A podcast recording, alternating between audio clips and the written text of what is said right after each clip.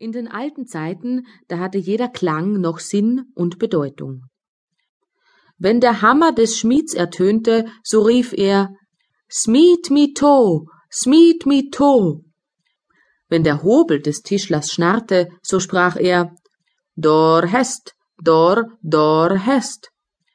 Fing das Räderwerk der Mühle an zu klappern, so sprach es Help, Herr Gott, help, Herr Gott.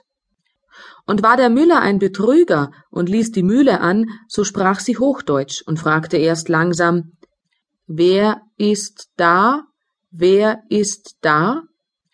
Dann antwortete sie schnell Der Müller, der Müller. Und endlich, ganz geschwind, stiehlt tapfer, stiehlt tapfer vom Achtel drei Sechter. Zu dieser Zeit hatten auch die Vögel ihre eigene Sprache, die jedermann verstand. Jetzt lautet es nur wie ein Zwitschern, Kreischen und Pfeifen und bei einigen wie Musik ohne Worte. Es kam aber den Vögeln in den Sinn, sie wollten nicht länger ohne Herrn sein und einen unter sich zu ihrem König wählen. Nur einer von ihnen, der Kibitz, war dagegen. Frei hatte er gelebt und frei wollte er sterben, und angstvoll hin und her fliegend rief er Wo bliebe ich? Wo blieb ich?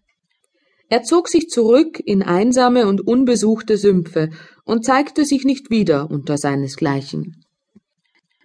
Die Vögel wollten sich nun über die Sache besprechen. Und an einem schönen Maimorgen kamen sie alle aus Wäldern und Feldern zusammen, Adler und Buchfinke, Eule und Krähe, Lerche und Sperling. Was soll ich sie alle nennen? Selbst der Kuckuck kam und der Wiedehopf, sein Küster, der so heißt, weil er sich immer ein paar Tage früher hören lässt. Auch ein ganz kleiner Vogel, der noch keinen Namen hatte, mischte sich unter die Schar. Das Huhn, das zufällig von der ganzen Sache nichts gehört hatte, verwunderte sich über die große Versammlung. Wat, wat, wat, ist denn da Todon? gackerte es. Aber der Hahn beruhigte seine liebe Henne und sagte, Lutherie glüht. Erzählte ihr auch, was sie vorhätten. Es ward aber beschlossen, dass der König sein sollte, der am höchsten fliegen könnte.